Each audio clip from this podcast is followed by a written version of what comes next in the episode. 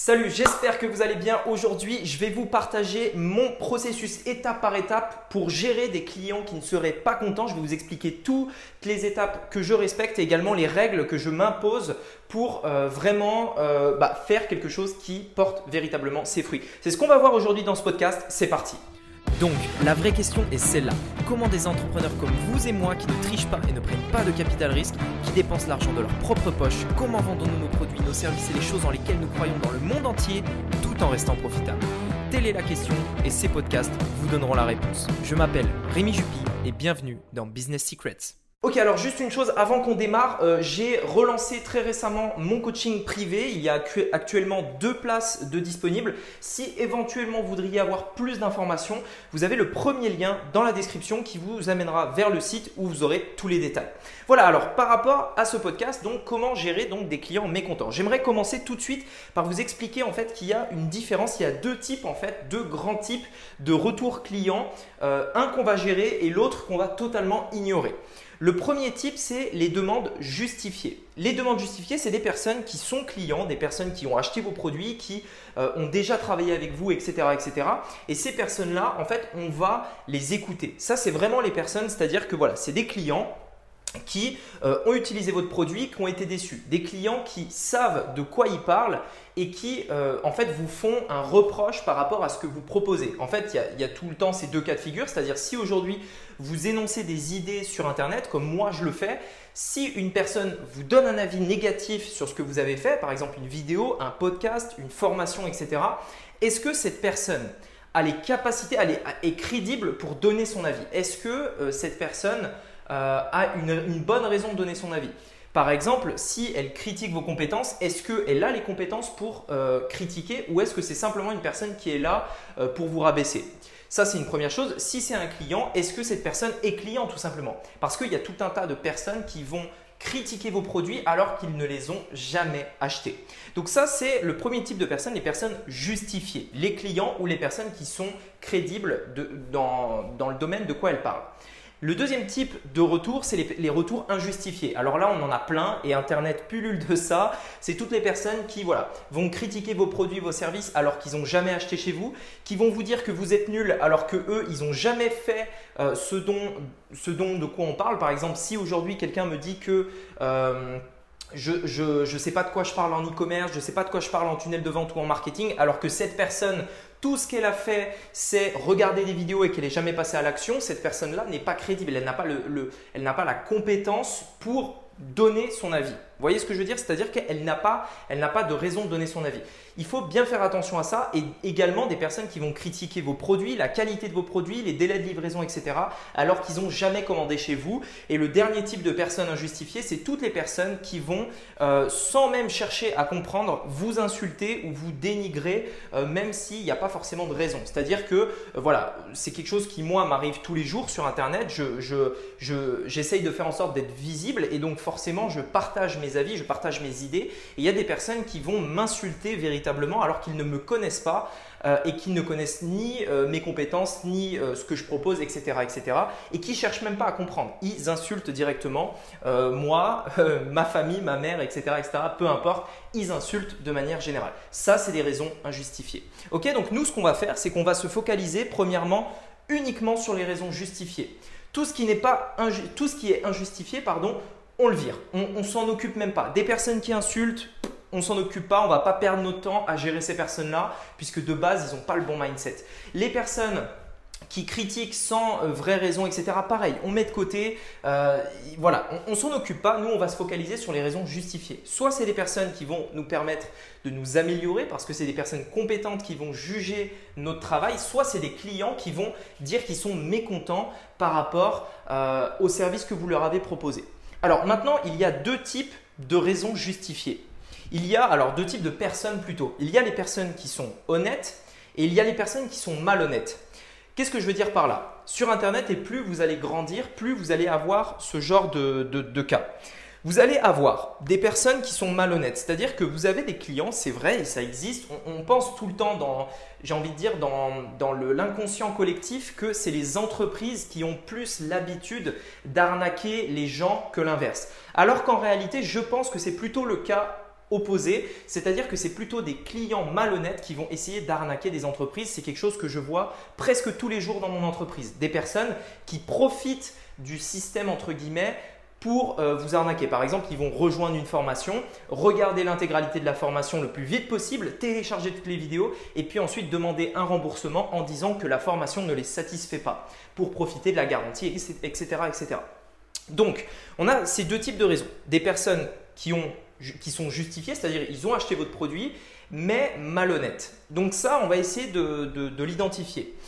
Pourquoi? Parce qu'en en fait, il faut, vraiment en fait que vous, vous preniez conscience de ça entre les personnes honnêtes et malhonnêtes parce que une personne malhonnête peut en fait inconsciemment vous, euh, vous faire penser que votre produit n'est pas bon, que votre produit n'est pas de bonne qualité, alors que ce n'est pas lié à votre produit ou au service que vous proposez, c'est simplement lié au fait que cette personne n'est pas véritablement honnête et qu'elle veut entre guillemets profiter de vous. Heureusement, ces personnes-là sont en petit nombre, en tout cas, elles sont moins importantes que des personnes qui sont honnêtes. L'autre type de personnes, c'est les personnes qui sont honnêtes. C'est-à-dire que c'est des personnes qui vraiment pensent qu'elles euh, sont déçues de votre produit, elles ne sont pas là pour euh, vous avoir, elles sont pas là euh, pour gagner 2-3 euros, etc. Non, elles sont simplement là pour vous dire que votre produit les a déçus et en fait, elles, veulent, bah, elles veulent en parler avec vous, obtenir un remboursement, etc., etc. Alors du coup, nous, on va surtout dans ce podcast euh, se concentrer sur ça, des raisons justifiées de personnes honnêtes, puisque c'est, on va dire, euh, la très grande majorité euh, des choses que vous allez pouvoir gérer, que vous allez pouvoir rattraper. Tout ce qui est malhonnête, on peut le faire, grâce à la stratégie que vous allez découvrir aussi, mais c'est euh, c'est un petit peu différent. Puis de toute façon, vous en aurez moins, mais euh, vous pourrez utiliser cette stratégie pour ça aussi. Alors, voilà la stratégie en trois étapes très simples. Et juste après, je vous partagerai donc les quelques règles que vous allez pouvoir suivre, vous imposer pour être certain de ne pas dévier. La première chose à faire quand vous avez euh, des gens comme ça qui ne sont pas contents de votre service, de vos produits, et ça va arriver puisqu'il y a tout un tas de raisons, il faut dans un premier temps et avant tout, avant même de proposer quoi que ce soit au client, comprendre pourquoi, d'où vient sa frustration? Une personne qui n'est pas contente de votre service, de votre produit, etc., etc., c'est lié à quelque chose. C'est lié à une frustration. Peut-être que c'est dû à votre produit qui est véritablement de mauvaise qualité.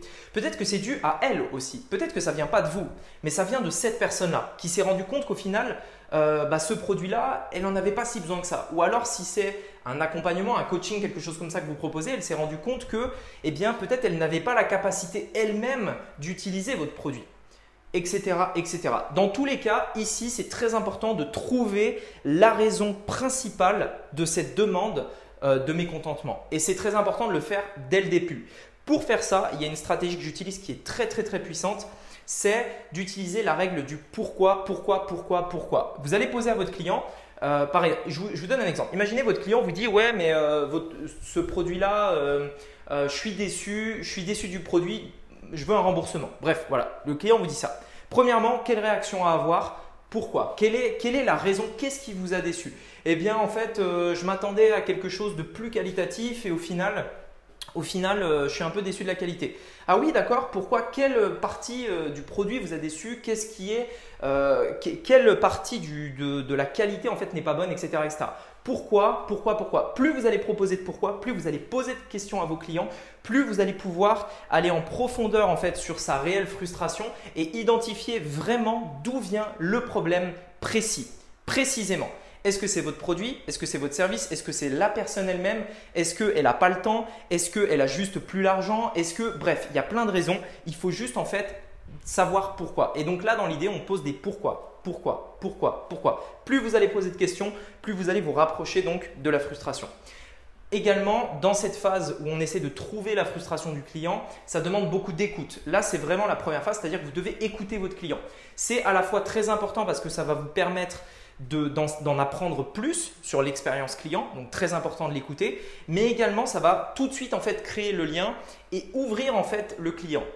C'est-à-dire que si vous ne faites pas cette première étape d'écoute en, demandant au client Pour quelle raison vous n'êtes pas satisfait Pourquoi Dites-le moi. Pourquoi Pourquoi Pourquoi Si vous ne faites pas ça, en fait, le client va simplement euh, être déçu et va passer à autre chose. Alors que si vous essayez de comprendre, si vous lui posez des questions, si vous entretenez avec lui, etc., etc., il va se sentir écouté et il va parler et il va vous dire la raison de ses frustrations. Mais au-delà de dire la raison de ses frustrations, il va également se sentir en confiance avec vous et c'est là où ça va être très important pour l'étape numéro 2. L'étape numéro 2, c'est qu'une fois que vous avez identifié le problème, vous allez pouvoir proposer une solution. Si vous n'avez pas identifié le problème avant, votre solution ne sera pas du tout la bonne. Pourquoi? Parce que vous allez proposer une solution à une frustration que vous ne savez même pas.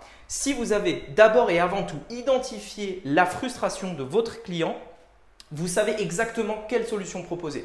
Je vous donne un exemple. Imaginez que une personne, euh, je ne sais pas, elle est frustrée par, votre, euh, par l'achat qu'elle a fait sur votre site. Et là, vous vous rendez compte en fait que la frustration ne concerne pas le produit, elle ne concerne pas la qualité, elle ne concerne pas le prix du produit, elle concerne le délai de livraison. Qu'est-ce que vous allez pouvoir proposer? Vous allez pouvoir proposer, bah, écoutez, je suis vraiment désolé, on vous rembourse la livraison, par exemple. Vous avez proposé une solution au problème précis. Et que peut dire une personne contre ça? Euh, étant donné que vous avez trouvé la solution, elle ne peut plus vous demander euh, le remboursement parce que vous lui avez fait dire que le problème lui a plu, euh, que, le, que le produit lui a plu. Ça veut dire que cette personne-là vous a dit mais le produit il me plaît, le produit il est bon. Ce qui m'a déçu c'est la livraison. Ok très bien madame, on va vous rembourser la livraison, pas de souci.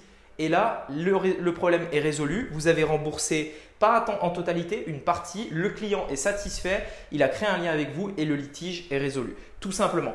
Identifier la frustration, proposer une solution qui va euh, direct en fait vers euh, cette frustration.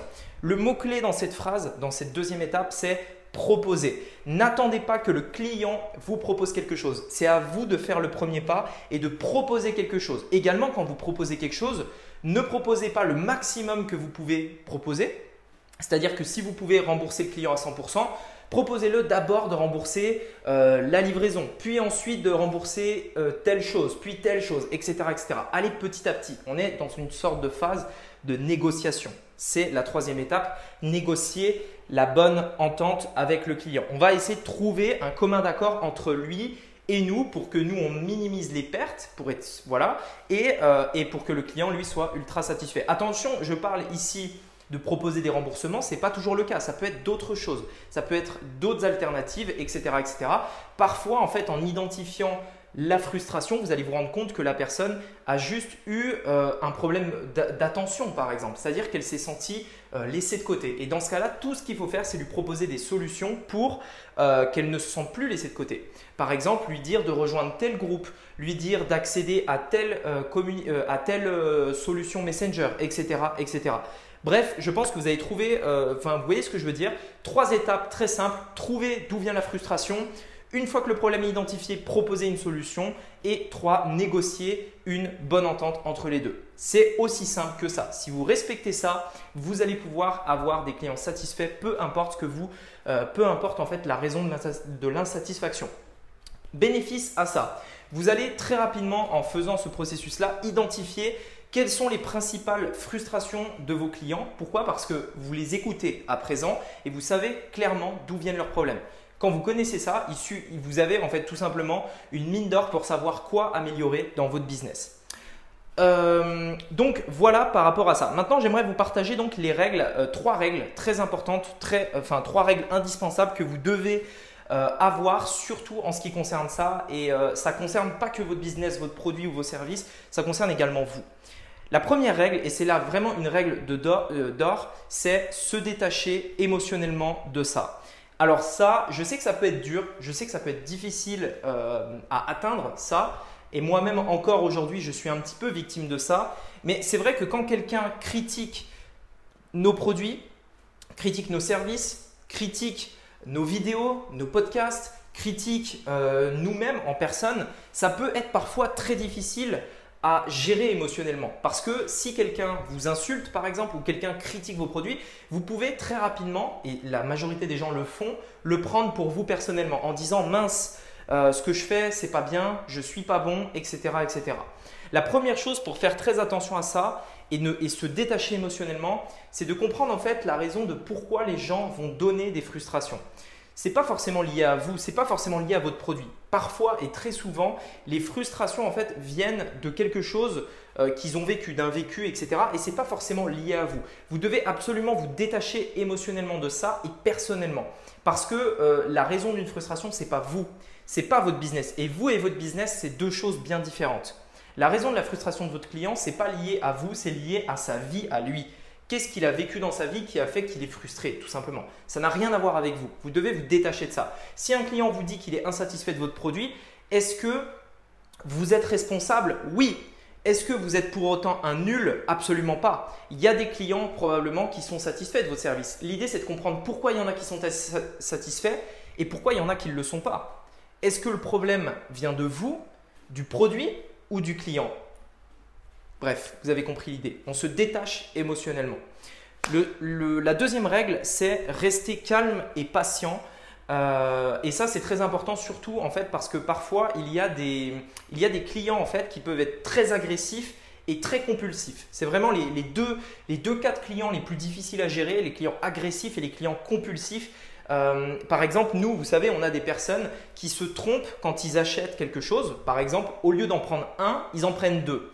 Est-ce qu'on y est pour quelque chose? Est-ce qu'on peut gérer ça? Absolument pas. La personne, par exemple, va prendre un produit à 10 euros. Sans faire exprès, cette personne-là va cocher 2, elle va en prendre 2, donc elle va être débitée de 20 euros. Et là, qu'est-ce que va faire la personne? Elle va immédiatement dire c'est des arnaqueurs, ils me prélèvent 20 euros alors que c'était annoncé 10 euros, blablabla. Enfin bref, c'est des, des personnes compulsives. Là, ce genre de personnes-là, en fait, il faut faire, euh, il faut vraiment garder son calme et être patient pour leur expliquer en fait quelle est la raison de cette situation-là. Et je sais que parfois ça peut être dur à faire parce qu'il y a des gens qui peuvent être bornés, etc. et agressifs du coup. Euh, mais il faut vraiment rester calme et patient. Je peux vous assurer que si vous prenez le temps, au bout d'un moment, le litige va être résolu, proposer des solutions, identifier d'où vient la frustration, etc., etc. Vous avez compris l'idée, mais attention à être calme et patient.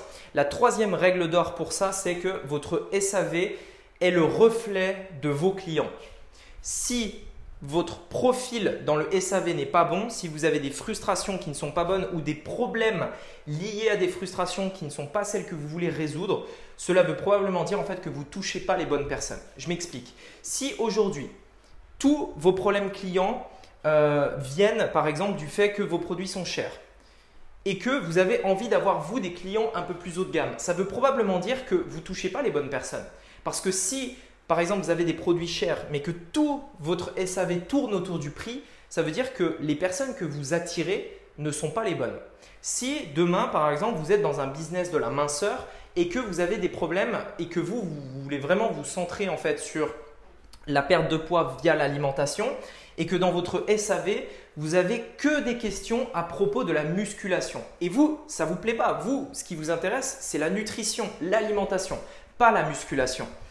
Eh bien en fait, si c'est ça, en fait, ça veut clairement dire que vous ne ciblez pas la bonne personne. Alors là, je vous ai pris un exemple évident, parfois ça l'est un peu moins, ça dépend, mais euh, faites très attention à ça. Si par exemple, moi aujourd'hui, par exemple, vous savez, j'ai envie de développer deux choses, deux choses qui me passionnent, c'est les tunnels de vente et l'e-commerce, c'est deux choses que j'aime et j'adore développer. Si je me rends compte en fait que je n'ai euh, que des questions sur par exemple l'affiliation ou alors sur faire du dropshipping sur eBay, alors que c'est quelque chose que je ne parle jamais, si j'ai que des questions là-dessus, ça veut probablement dire que mon ciblage n'est pas le bon, tout simplement. C'est un indicateur qui vous permet de vous dire est-ce que vous ciblez les bonnes personnes ou pas, tout simplement. C'est pour ça qu'il faut également être à l'écoute de vos clients, de vos marchés, du retour que vous allez pouvoir avoir. Voilà, écoutez, j'espère que ce podcast vous aura plu. N'oubliez pas que si éventuellement vous voudriez qu'on travaille ensemble en coaching, vous avez le lien dans la bio. Merci beaucoup de m'avoir écouté. J'espère que voilà, ce podcast, vous allez pouvoir le mettre en application. Souvenez-vous, le plan d'action est très simple. Trouvez d'où vient la frustration, identifier et proposer une solution et euh, négocier un commun d'accord. Merci beaucoup et à très bientôt. Ciao. Hey, c'est Rémi à nouveau. Pour que l'on fasse ensemble de ce podcast le meilleur de tous dans notre catégorie, j'ai besoin de ton aide. Ton avis m'est précieux afin que je puisse m'améliorer pour toi et que je parle des sujets qui t'intéressent vraiment. Je suis prêt à tout pour m'adapter, mais pour ça, il me faut un retour de ta part sur Apple Podcast. J'ai vraiment hâte de lire ton commentaire et je te dis à très vite. À bientôt.